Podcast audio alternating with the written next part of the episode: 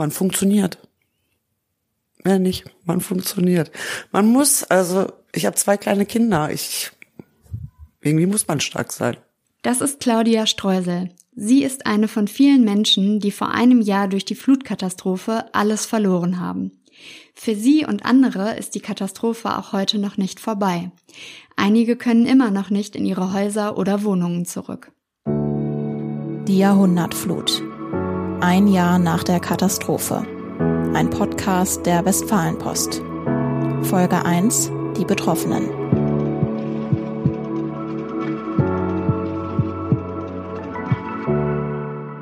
Hallo und herzlich willkommen.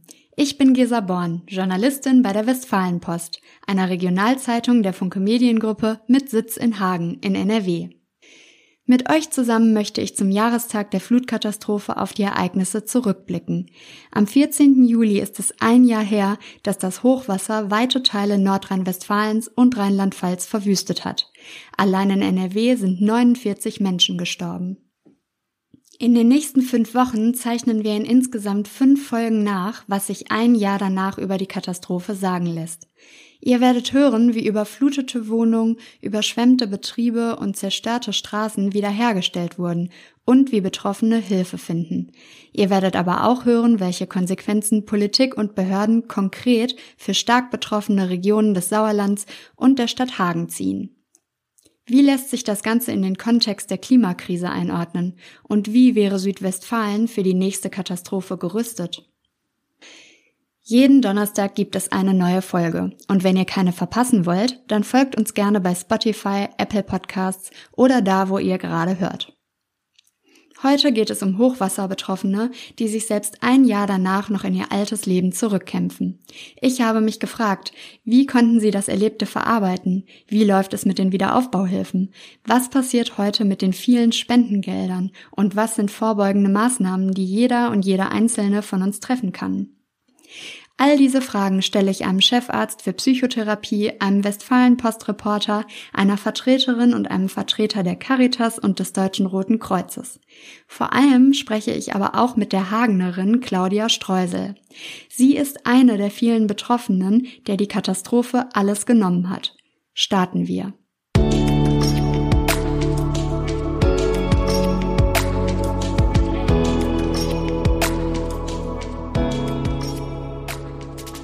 Die Stadt Hagen hat es im letzten Jahr hart getroffen. 200.000 Menschen wohnen in Hagen zwischen Ruhrgebiet und Sauerland. Hart getroffen, das heißt überflutete Straßen, vollgelaufene Keller, weggeschwemmte Autos, Erdrutsche, Stromabschaltung, komplett abgeschnittene Ortsteile. Unter anderem besonders betroffen war der Hagener Stadtteil Hohenlimburg.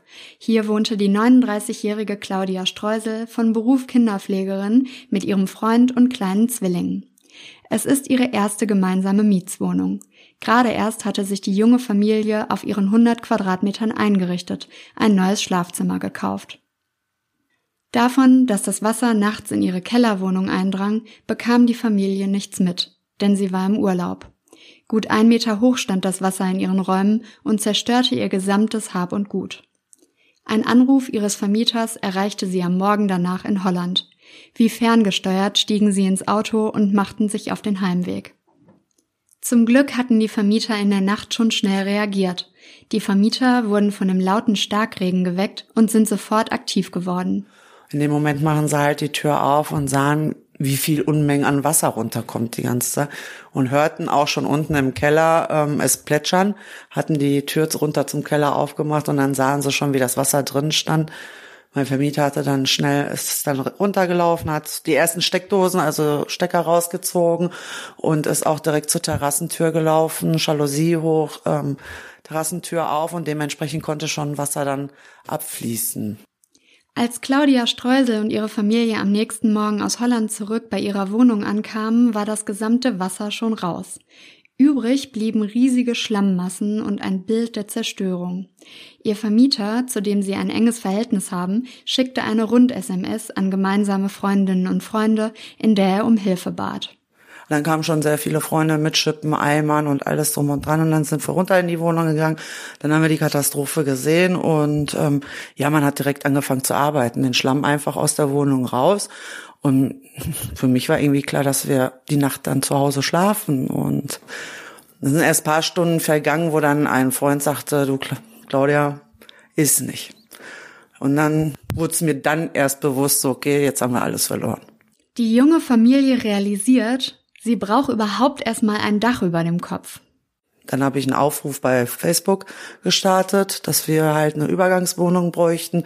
Und da hatte sich eine Familie aus Letmate gemeldet. Letmate, das ist nicht sehr weit entfernt von Hagen. Hier können sie bis Dezember wohnen und das sogar mietfrei. Claudia Streusel war dafür wahnsinnig dankbar, sagt sie.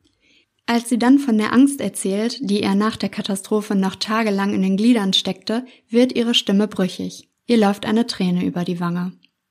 Ähm, ich muss sagen, das Wochenende danach sollte ja auch wieder Starkregen kommen und da saßen wir in Letmate in der Wohnung. Ähm, ja, mir ist die Luft weggeblieben. Konnte nicht atmen. Es war schwierig, obwohl man schon wusste, man hat nichts mehr. War es trotzdem sehr komisch. Auch heute denkt Claudia Streusel, wenn es regnet, noch oft an die Katastrophe vor einem Jahr zurück. Neben den ganzen praktischen Sorgen, die sie und ihre Familie seit einem Jahr plagen, frage ich die Kinderpflegerin, woher sie die Kraft nimmt, Job und Alltag trotzdem noch zu bewältigen. Man funktioniert. Mehr nicht, man funktioniert. Man muss, also ich habe zwei kleine Kinder, ich irgendwie muss man stark sein.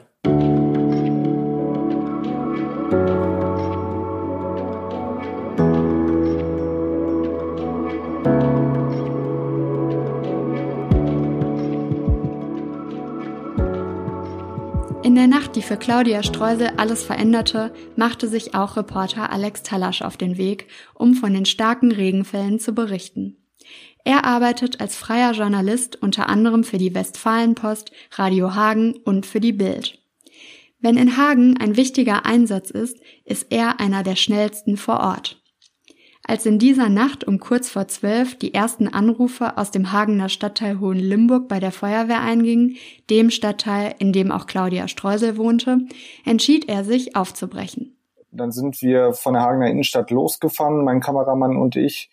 Ähm, die Straßen standen schon auf dem Weg ähm, nach Hohenlimburg wirklich unter Wasser. Und ähm, bevor wir überhaupt nach Hohenlimburg reingefahren sind, ähm, ja, da kam uns quasi ein reißender Fluss entgegen und da mussten wir die Autofahrt abbrechen an der Stelle und ähm, sind dann über die Autobahn dann äh, nach Hohenlimburg reingefahren und dann wieder dasselbe Bild. Ne? Die Straßen wirklich komplett unter Wasser. Wirklich, die Autos standen links und rechts mit Warnblinklicht, äh, weil sie abgesoffen sind. Und ähm, wir sind dann Schleichwege gefahren, um überhaupt in, in den Ortskern reinfahren zu können. Ne? Haben die höchsten Wege benutzt, um nach Hohenlimburg reinzufahren und haben das Auto dann irgendwann irgendwo abgestellt und äh, haben dann die Reise äh, zu Fuß äh, ja, weiter äh, Richtung Einsatzstelle gegangen. Und wir waren halt nicht darauf vorbereitet. Wir dachten, das ist so ein typischer Wassereinsatz, da stellst du dich auf den Gehweg und ähm, fotografierst und filmst, was die Feuerwehr dann gleich macht. Aber wir sind aus dem Auto gestiegen und ähm, das Wasser war nicht nur knöcheltief, sondern wirklich kniehoch. Und ähm, die Fließgeschwindigkeit dieses Wassers war unbeschreiblich. Heute wissen wir, ein normaler Einsatz war das nicht. Weder für Journalistinnen und Journalisten noch für die Feuerwehrleute. Dann haben wir irgendwann die Einsatzstelle der Feuerwehr erreicht, da wo die Feuerwehr ähm, gerufen wurde, ähm, wo die Menschen halt Hilfe brauchten. Und ähm, die standen da und wussten selbst nicht weiter. Ne? Die haben Sandsäcke angefordert und der Einsatzleiter sagte zu dem Fahrer, der die Sandsäcke hinten auf dem LKW hatte, warte erstmal, wir wissen nicht, wo wir anfangen können und äh, wie wir das Ganze stoppen. Ne? Und äh, die kamen selber nicht äh, voran da an der Stelle. Ähm, es ist, war unbeschreiblich. Also die Haustüren ähm, waren kaum zu sehen. Ähm, es rollte Geröll, Baumstämme, Mülltonnen, Stühle, alles, alles Mögliche kam den Hang runter in Richtung Innenstadt. Wir standen dann am äh, Holimburger Bahnhof. Äh, die komplette Gleisanlage war unterspült, die Unterführung war komplett voller Wasser, die Aufzugsschächte waren voll bis oben hin. Ja, ähm, und ähm, ja, wir standen da und haben wirklich Aufnahmen gemacht und konnten das, was wir sehen, wirklich auch nicht in Worte fassen. Und ähm, ja, vor unseren Augen sind dann immer wieder Fahrzeuge in so Wassergraben reingefahren und ähm, das Wasser kam wirklich ins Auto rein. Die Leute konnten die Tür, Tür nicht mehr öffnen, mussten von der Feuerwehr gerettet werden, nicht äh, von normalen Feuerwehrleuten, sondern wirklich Strömungsretter, die wirklich äh, sonst äh, normalerweise in äh, Fließgewässern ähm, ja gesichert reingehen und ähm, dort dann Menschen rausziehen, mussten auf einmal von einer normalen Verkehrsstraße ähm, Leute aus dem PKW ziehen und das nicht einmal, sondern wirklich ähm, ja fünf, sechs, sieben, acht Mal ähm, in wenigen Minuten. Nonstop dokumentieren Reporterinnen und Reporter wie Alex Tallasch die Ausmaße der Flutkatastrophe. Einige Wochen danach besuchen die damalige Bundeskanzlerin Angela Merkel und der damalige Kanzlerkandidat Armin Laschet besonders betroffene Gebiete in NRW, in Hagen und im Märkischen Kreis, in dem auch Menschen starben. Nach einiger Zeit sind diese Regionen im Medienfokus. Aber wie lange? Ja, man kann sagen, die sind quasi äh, bisschen vergessen worden. Ähm, man hat die ersten Tage darüber berichtet, man hat ein halbes Jahr danach berichtet und jetzt zum Stichtag, ein Jahr danach, wird man diese Betroffenen nochmal aufsuchen und ähm, ähm, ja, besuchen und fragen, äh, wie ist der Stand der Dinge. Und da wird man nochmal dran erinnert, ähm, ein Jahr nach der Flut ähm, gibt es noch viele Leute, die wirklich ähm, davon betroffen sind, äh, die immer noch nicht in ihre Häuser und Wohnungen zurück können. Ähm, da laufen auch noch die Aufräumarbeiten und ähm, Renovierungsarbeiten, Sanierungsarbeiten, der Aufbau äh, ihrer Häuser, ihrer Grundstücke. Und ähm, nicht alle ähm, haben diese, unbü äh, diese unbürokratische Hilfe ähm, schon bekommen. Also wir sprechen jetzt, wir sind jetzt ein Jahr nach der Flut und ähm, die warten immer noch auf Hilfen die äh, sind quasi mit ihren Reserven ähm, ja auch äh, fast am Ende, weil sie zum Teil auch noch in anderen Wohnungen wohnen müssen, solange ihre Wohnung oder ihr Haus ähm, eine Baustelle ist. Und ähm, ja, diese Folgen sieht man von außen nicht, weil die Schäden von außen natürlich ähm, beseitigt wurden. Aber ja, es gibt immer noch viele Opfer und das auch 365 Tage nach der Flut.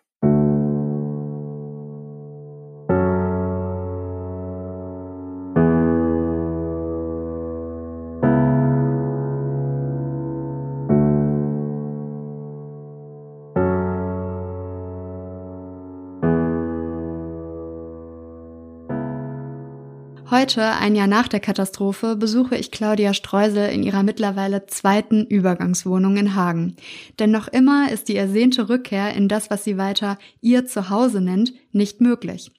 Noch immer fehlt dort der Estricht für den Boden und anderes Material für die Sanierungsarbeiten. Aus ihrer ersten Übergangswohnung in Letmate musste die Familie im Dezember raus, weil der Vermieter Eigenbedarf hatte. Ihre jetzige Übergangswohnung befindet sich in Hagen und ist eigentlich zu klein. Zu viert schlafen sie hier in einem Schlafzimmer. Da ihr gesamtes Mobiliar nach dem Hochwasser in Müllcontainern landete, bekamen sie das Nötigste zum Wohnen geschenkt. Alles, was bei ihr steht, ist gespendet. Schlafsofa, Spielsachen, Stühle, Fernseher. Doch nicht alles, was Menschen im Wasser verloren haben, lässt sich ersetzen. Auch Claudia Streusel hat so etwas verloren. Das ist auch das Einzige. Es war eine externe Festplatte ähm, mit allen Fotos drauf von den ganzen Jahren, auch im Freundeskreis und, und, und. Das halt. Der Gedanke an die Fotos, die für immer weg sind, schmerzt. Am drängendsten aber sind die Geldsorgen. Eine sogenannte Elementarversicherung hatte Claudia Streusel nicht abgeschlossen. Das ist eine Versicherung, die Schäden durch Naturgewalten wie Hochwasser und Überschwemmungen abdeckt. Also mir wurde am Telefon erklärt von der Versicherung, wäre das Wasser ähm, durch die Toilette hochgekommen oder so, dann wäre es ähm, Versicherungsschaden gewesen, aber da es von außen eingedrungen ist, nicht. Die junge Familie ist auf Unterstützung angewiesen, etwa die Wiederaufbauhilfen. 3000 Euro vom Land NRW und 500 Euro von der Stadt. Claudia Streusel erzählt mir, dass sie zum Ausfüllen der mehrseitigen Anträge fürs Land zwei Tage gebraucht hätte. Doch es hat sich gelohnt. Das Geld hat sie bekommen. Viele andere warten noch auf ihr Geld. Allein bei der Stadt Hagen wurden 114 Anträge auf Wiederaufbauhilfe gestellt. Davon wurden Stand jetzt 76 positiv beschieden. Ich frage mich, wie es anderen Betroffenen in der Hinsicht ergangen ist und treffe Alexandra Nitschke vom Caritas Ortsverband der sauerländischen Städte Arnsberg und Sundern. Sie berät hier Flutopfer und hilft ihnen auch bei dem vielen Papierkram. Viele Verbände wie die Caritas hatten zusammen mit den Kommunen direkt nach der Flut Spendenaufrufe gestartet. Betroffene mussten dann nur eine Seite ausfüllen, ohne Belege einzureichen, um dann diese Spendensoforthilfe zu erhalten. Das große Positive war die Spendenbereitschaft und dass es ganz schnell und mega unbürokratisch umzusetzen war. Das war wirklich für die betroffenen Familien ganz großes Fund. Das andere ist natürlich, so einen Antrag zu stellen auf der Seite vom, äh, von Nordrhein-Westfalen. Das ist umfangreicher, das sind dann auch schon mal einige Seiten, da muss alles beigebracht werden, eingescannt. Ähm, das ist eine Datenbank, die man da bearbeiten muss. Das ist für einige unmöglich. Das, äh, weil die einfach diesen Zugang nicht haben und ich verstehe das auch. Das sind dann so bürokratische Sachen, wo wir auch unterstützen können, natürlich. Aber das ist auch für viele ein Grund, es eben nicht zu tun. Ne? Und, und ich glaube, mental muss man ja auch so fit sein, also auch körperlich, aber auch mental, um zu sagen, ich krempel jetzt hoch und ich gehe das jetzt an. Da muss man auch stabil und, und wer da psychisch angeschlagen ist oder sowieso vielleicht andere Probleme hat, der wird da auch Schwierigkeiten haben, das Schritt für Schritt anzugehen. Es seien vor allem alleinstehende ältere Menschen, die mit der Situation auch heute noch überfordert sind. Erst kürzlich hatten sich noch einige hilfesuchend an Alexandra Nitschke und ihr Team gewendet. Und wenn wir dann dort zu Hause waren, haben wir gesehen, dass die in katastrophalen Zuständen leben. Vielleicht nur in einem Raum in der oberen Etage. Und im Flur ist alles noch so vielleicht gerade mal sauber gemacht. Auch Bernd Haug, Kreisrotkreuzleiter vom Deutschen Roten Kreuz Arnsberg und Sundern, leistet Beratung für Flutopfer. Er erzählt mir, dass die Hilfsorganisationen jetzt nochmal eine neue Antragswelle erwarten, weil die restlichen Spendengelder jetzt erst ausgezahlt werden können. Für die Wiederaufbauhilfe gilt nämlich die Regel, wenn keine Versicherung greift, muss erstmal das Land 80 Prozent des Schadens übernehmen. Erst wenn diese Gelder mittlerweile ausgezahlt wurden, können Betroffene für die restlichen 20 Prozent, die sie selbst tragen müssen, Spenden bei Hilfsorganisationen beantragen. Ein anderer Teil der Spendengelder fließt aber auch in neue präventive Projekte, die, wie er sagt, auf zunehmendes Interesse stoßen. Parallel in unserem Projekt, die Wiederaufbauhilfe im Quartier, sind wir seit einiger Zeit angefangen, ähm, auch äh, ja, äh, Beratung zu geben, beziehungsweise auch äh, Workshops ähm, werden jetzt ähm, auch in dem Begegnungstreff äh, angeboten, wo es tatsächlich um äh, die Widerstandsfähigkeit gegen kommende äh, Umwelt- beziehungsweise Naturkatastrophen geht, ähm, dass wir da ähm, Workshops geben, wie bereite ich mich vor auf einen Blackout, auf einen Hitzesommer, auf äh, vielleicht nochmal eine, ein Hochwasserereignis, ähm, starke Stürme. Also was sollte ich an Vorräten lagern? Was sollte ich, wie sollte ich mein Haus vielleicht sicherer machen? Ähm, wie kann ich ähm, die Wasserversorgung sicherstellen oder wie kann ich gucken, dass, äh, dass ich vernünftig äh, auch ein warmes Essen auf den Tisch kriege. Und äh, wir hoffen, durch über diese Workshops äh, natürlich auch nicht nur den Einzelnen fit zu machen für diese Lagen, sondern auch, wenn äh, sich mehrere aus einem Ort hier zu treffen, dass sie gegebenenfalls dann auch bei einer ähm, zukünftigen Schadenlage dann ähm, zusammentun und äh, zusammen anpacken. Das war ja früher ganz normal, wenn man eine Dorfgemeinschaft hatte, dann äh, hat ja jeder zusammen angefasst wie eine große Familie. Das ist ja heutzutage so ein bisschen äh, in Vergessenheit geraten und wir hoffen durch diese Workshops und solche Aktionen das Ganze ähm, äh, ja wieder so ein bisschen zu etablieren, dass man die auf äh, auf Neudeutsch heißt das Resilienz, also die äh, die äh, Widerstandskraft der gemeinschaftlichen Bevölkerung ähm, wieder zu stärken. Ja. Auch in Schulen und Kindergärten gibt Bernd Haug Workshops, um Kinder und Jugendliche auf Katastrophen vorzubereiten. Das kann man sich so vorstellen, dass vom Kindergarten bis ins Grundschulalter die Kinder überhaupt erstmal ähm, lernen, äh, dass ähm, es ja, Hilfsorganisationen, Feuerwehren, THW und solche Organisationen überhaupt äh, gibt, was die machen, ähm, wie kann ich selber mich ein bisschen vorbereiten, die Eltern vielleicht auch so ein bisschen anfixen, dass man vielleicht auch mal so ein ja, wie nennt man das am äh, besten, so, so einen Fluchtrucksack zu haben, falls man mal die Wohnung verlassen muss, was man da alles so gepackt hat. Ähm, und dann, dann die, die Altersklasse so elf bis, ja, eigentlich ähm, die engere, enger gefasste Zielgruppe ist ungefähr bis 30. Ich sehe aber das nicht so. Man kann da natürlich auch bis 70 oder 80 dran teilnehmen.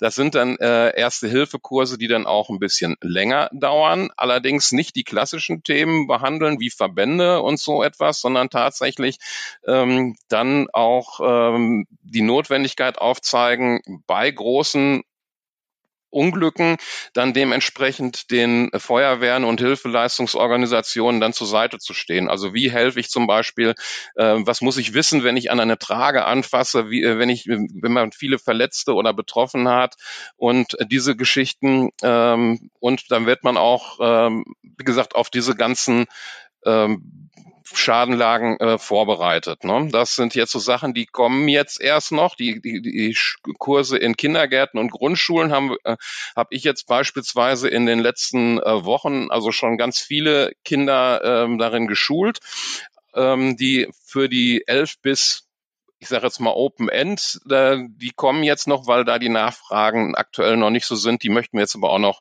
äh, dementsprechend generieren.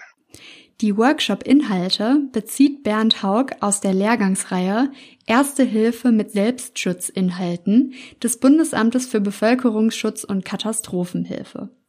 Der Lehrgang richtet sich an verschiedenste Menschen. Deutschlandweit könnt auch ihr daran teilnehmen. Den Link zu den Anmeldungen findet ihr in den Show Notes. Hier verlinke ich euch auch eine Broschüre mit Listen und Tipps vom Bundesamt für Bevölkerungsschutz und Katastrophenhilfe, die Bernd Haug empfiehlt.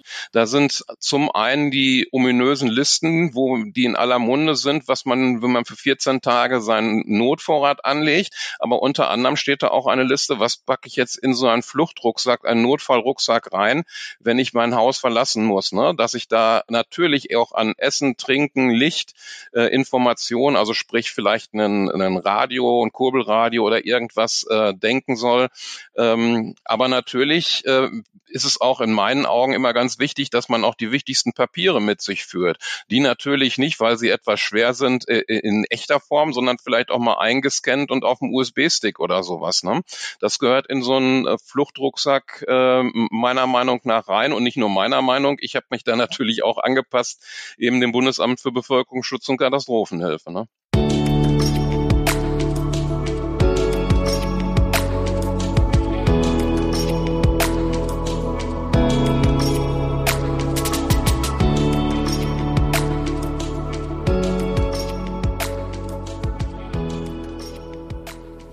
Sich auf Katastrophen vorzubereiten ist das eine.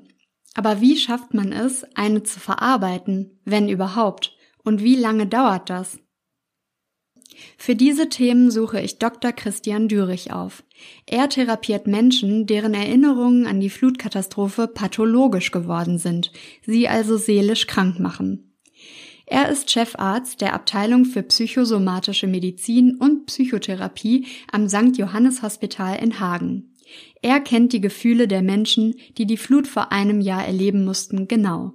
Also Wut ist natürlich ein Gefühl, was da sein kann und eine Rolle spielt, weil auf diesen Schicksalsschlag kann man wütend sein, dann vielleicht aber auch auf die Rahmenumstände, die dann plötzlich eine Rolle spielen. Zum Beispiel, dass eine Versicherung nicht zahlt oder dass ähm, kein Handwerker zu finden ist, der sich dann um das Gebäude kümmert. An so welchen Rahmenkonflikten taucht natürlich dann auch Wut auf taucht aber auch Trauer um Verluste auf. Also wenn es zum Beispiel auch ähm, Memorabilien sind, Erinnerungsstücke, Fotos. Ja, eine Geschichte erinnere ich gerade, wo jemandem, der betroffen war, viele Familienfotos plötzlich verloren gegangen waren.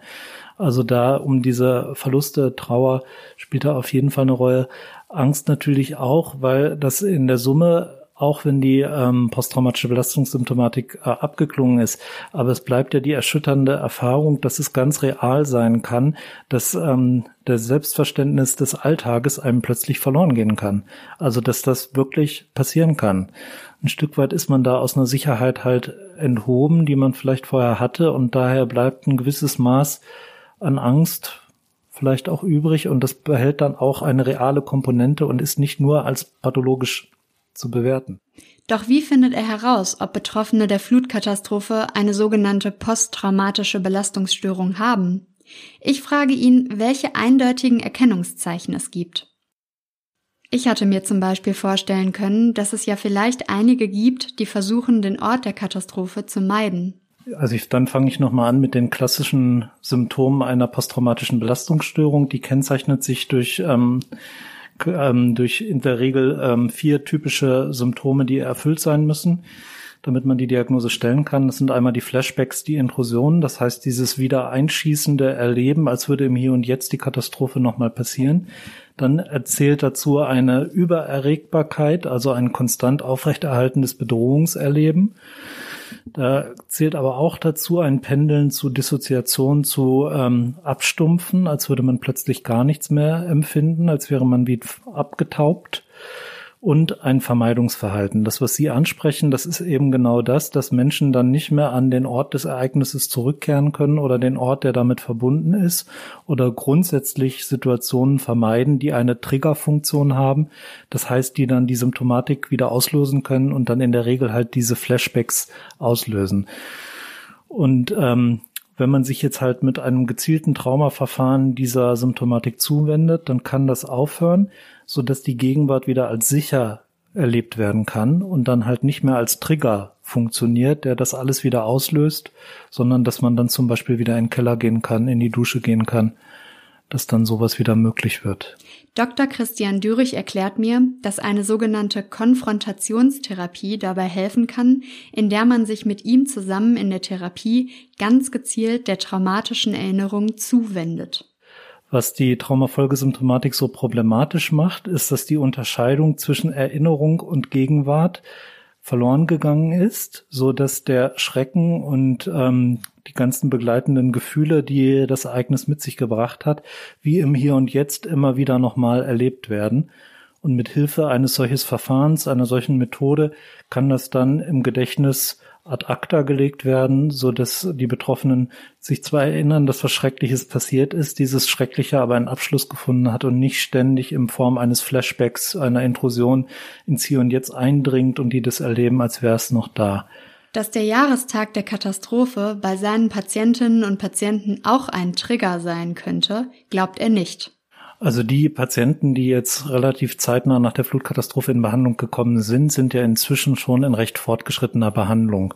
Das heißt, bei denen ist schon viel abgetragen und viel innerlich ad acta gelegt, was jetzt erstmal dieses akute Ereignis hervorgerufen hat. Bei denen geht es jetzt eher um eine Integration des Erlebten. Also ähm, wie kann ich das im Gesamtbild und Gesamtentwurf meines Lebensplanes ähm, verstehen? Und ähm, welche Bedeutung will ich dem dann auch beimessen.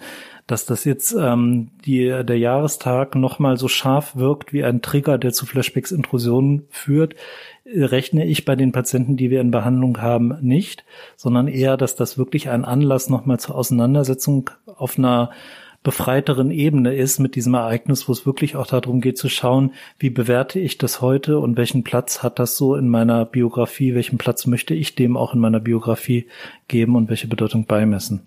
Dr. Christian Dürich sagt, man könne aber auch Stärke aus dem Verarbeiteten ziehen. den schwierigen Gefühlen kann man dann natürlich aber auch nochmal andere Gefühle gegenüberstellen, zum Beispiel Dankbarkeit, ja, über viel Solidarität, die man dann doch plötzlich erfahren hat. Oder auch ähm, eine neue Form von Zuversicht, nämlich dass Krisen auch überwindbar sind.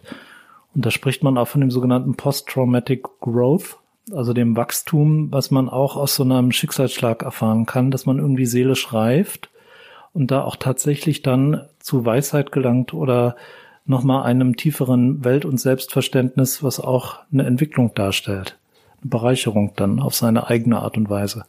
Wenn man jedoch bedenke, wie viele Betroffene es bei dem Hochwasser gegeben habe, seien es doch verhältnismäßig wenige, die den Schritt in die Therapie gewagt hätten. Dr. Christian Dürich sendet so etwas wie einen Appell. Was mir wichtig ist und was ich bedeutsam finde, ist nochmal Mut zuzusprechen, wenn ähm, Leid infolge dieser Situation auftritt oder auch seelische Belastungen auftreten, aber auch grundsätzlich, wenn seelische Belastungen auch unabhängig dieses Ereignisses da sind, dass dafür Hilfe in Anspruch genommen werden kann.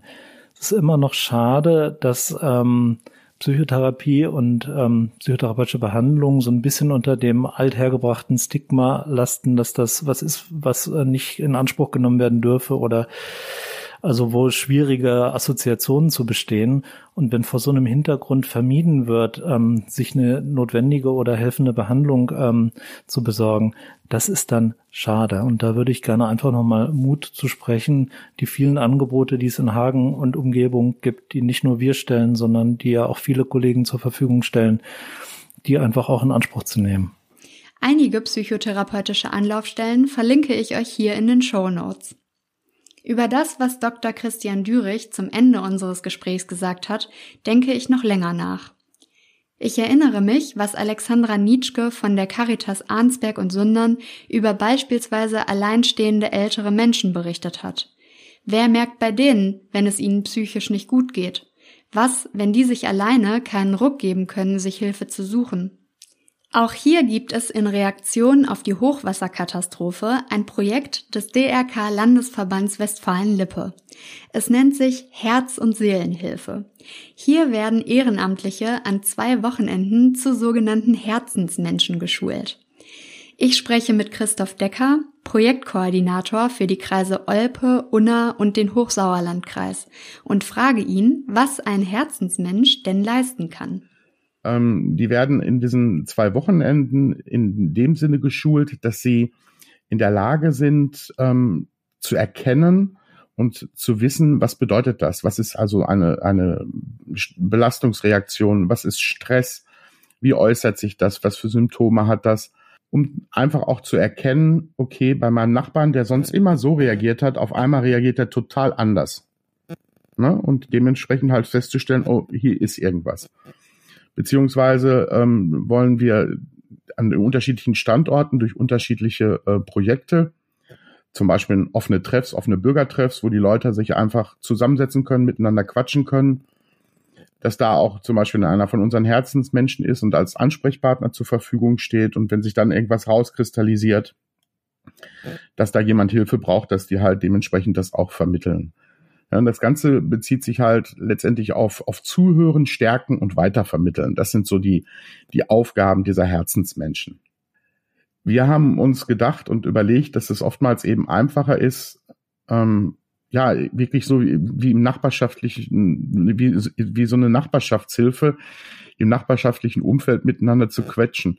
Oder man trifft sich morgens beim Bäcker und dann wird darüber geredet und äh, unsere Herzensmenschen kriegen das mit, weil sie halt Nachbarn sind und sagen, hör mal, wenn du mal quatschen willst, sag mir Bescheid. Wir können dann einen Termin ausmachen und dann sehen wir mal weiter, ob ich dir helfen kann. Und das Projekt könnte sogar eins mit großer Zukunft sein. Also dieses Projekt ist ursprünglich angelegt als Projekt ähm, auf anderthalb Jahre, zwei Jahre. Es läuft theoretisch bis ins nächste Jahr, Mitte nächstes Jahr hinein. Allerdings ist es ein Projekt, was ein Pilotprojekt ist. Das bedeutet, ähm, je nachdem, wie dieses Projekt jetzt läuft, ähm, soll sich das auch deutschlandweit äh, etablieren.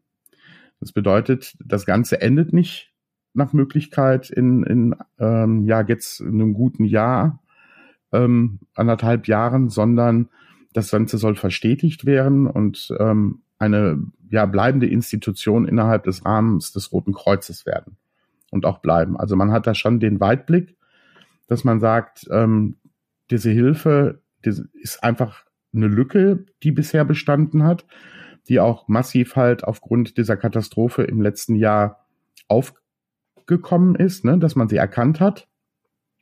Und man hat einfach gesagt, wir müssen irgendwie versuchen, diese Lücke zu schließen. Ne? Das ist also den Leuten halt wie so ein Schülerlotse ähm, der Weg gewiesen wird, wo sie wie Hilfe bekommen können und auch möglichst schnell Hilfe bekommen können. Und das Ganze ist natürlich spendenbasiert jetzt auf, auf ähm, der Flutkatastrophe, aber ähm, es soll nicht nur das Thema Flut behandeln, ne? ähm, sondern das Ganze wird dementsprechend auch weit gefächert, dass es letztendlich in alle Bereiche mit eingreift. Ähm, sei es zum Beispiel Corona, was ja auch ein ganz großer, ganz großer Punkt ist, wo Menschen halt durch die letzten Jahre ähm, sehr psychisch belastet wurden. Ähm, alles Mögliche. Also da kann theoretisch alles rein, reinfallen. Es geht letztendlich darum, dass wir gesagt haben, wir müssen dem Menschen eben nicht nur körperlich helfen als Rotes Kreuz, sondern es geht auch massiv darum, eben die Psyche der Menschen zu stützen und ihnen auch da zu helfen. Und wir haben halt festgestellt, dass eben auch diese Hemmschwellen der Leute, dass sie sich Hilfe holen, sehr, sehr hoch ist noch. Ne? Viele meinen, ähm, ja, bin ich denn verrückt oder bin ich, bin ich, bin ich doof oder plem plem? Und das ist es eben nicht. Ne? Das ist, ähm, das passiert, das sucht sich keiner aus. Das ist, ist letztendlich eine Krankheit. Schlimmstenfalls kann sich das zu einer Krankheit entwickeln, wie jede andere Krankheit auch. Und ähm, dessen muss man sich nicht schämen. Und ich finde, da braucht man eben, wie gesagt, so auch manchmal so ein bisschen diesen, diesen Antrieb oder diesen kleinen Schubser in die richtige Richtung, dass man sich dementsprechend auch Hilfe holt. Und wenn die Menschen dann für sich auch erkannt haben, ich brauche Hilfe, dann ist es ja der zweite Weg zu sagen, wo kriege ich die Hilfe und wie schnell kriege ich die Hilfe? Und das ist halt zurzeit noch ein echt großes Problem. Ne? Sie rufen irgendwo an und dann heißt es ja, in einem halben Jahr vielleicht, dann habe ich noch mal Kapazitäten. Aber wir haben von unseren Kontakten und unseren Netzwerken verbürgt, dass wir teilweise innerhalb von 72 Stunden das erste Gespräch bekommen können. Und das ist halt etwas, was, was neu ist und ja, was letztendlich massiv durch, durch den Bereich ähm, der Flut aufgetaucht ist, ne? dass da halt wirklich ein großes Manko herrscht. Und man halt einfach was dagegen tun muss. Und wir versuchen das halt.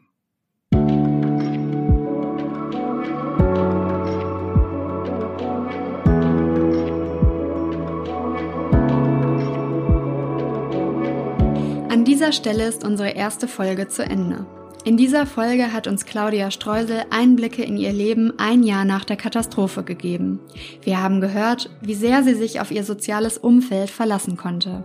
Wir haben aber auch gehört, wie schwer es für sie und ihre Familie immer noch ist, sowohl finanziell als auch emotional wieder auf die Beine zu kommen. Reporter Alex Tallasch hat uns von den dramatischen Bildern aus der Nacht zum 14. Juli berichtet. Er hat von seinem Eindruck erzählt, dass viele Menschen immer noch mit den Nachwirkungen zu kämpfen hätten, sie aber teilweise etwas in Vergessenheit geraten seien. Und wir haben gehört, wie Hilfsorganisationen Unterstützung bei den Anträgen zur Wiederaufbauhilfe geleistet haben und wie manche Menschen, die in einem weniger engen sozialen Gefüge leben, selbst Monate nach der Flut noch sehr überfordert sind. Wir haben aber auch von Projekten gehört, die als Reaktion auf die Flutkatastrophe ins Leben gerufen wurden. Workshops, in denen man vorbeugende Schutzmaßnahmen für den Katastrophenfall lernt. Ein anderes Projekt hat uns gezeigt, wie wichtig es ist, die Nachbarschaft zu stärken und darauf zu achten, wie es anderen psychisch geht. Auch von einem Chefarzt der Psychotherapie haben wir nochmal gehört, wie sinnvoll es ist, auch jetzt noch psychologische Hilfe in Anspruch zu nehmen, weil sie helfen kann, das Erlebte hinter sich zu lassen. In der nächsten Folge wollen wir auf die Aufräumarbeiten blicken, auf die Extraschichten der Entsorgungsbetriebe, aber auch auf die Frage, was in Zukunft bei der Städteplanung zu beachten ist. Was sind konkrete Konsequenzen für den Hochwasserschutz, die gezogen werden sollten? Das frage ich unter anderem den Krisenstabsleiter und den Leiter der Feuerwehr in Hagen. Und es wird auch darum gehen, wie jeder und jede Einzelne das eigene Zuhause vor Hochwasser schützen kann. Wenn euch unser Podcast bis jetzt gefallen hat, dann empfehlt uns gerne weiter oder lasst uns eine 5-Sterne-Bewertung bei Apple und Spotify da. Aber vor allem folgt uns, denn dann verpasst ihr keine Folge. Wenn ihr Fragen an uns habt oder Feedback, dann schreibt uns gerne eine E-Mail an flut.funkemedien.de. Mein Name ist Gesa Born. Herzlichen Dank fürs Zuhören. Bis zur nächsten Folge. Folgen Sie unserem Podcast kostenlos in Ihrer liebsten Podcast-App. Die Westfalenpost ist eine Zeitung der Funke Mediengruppe.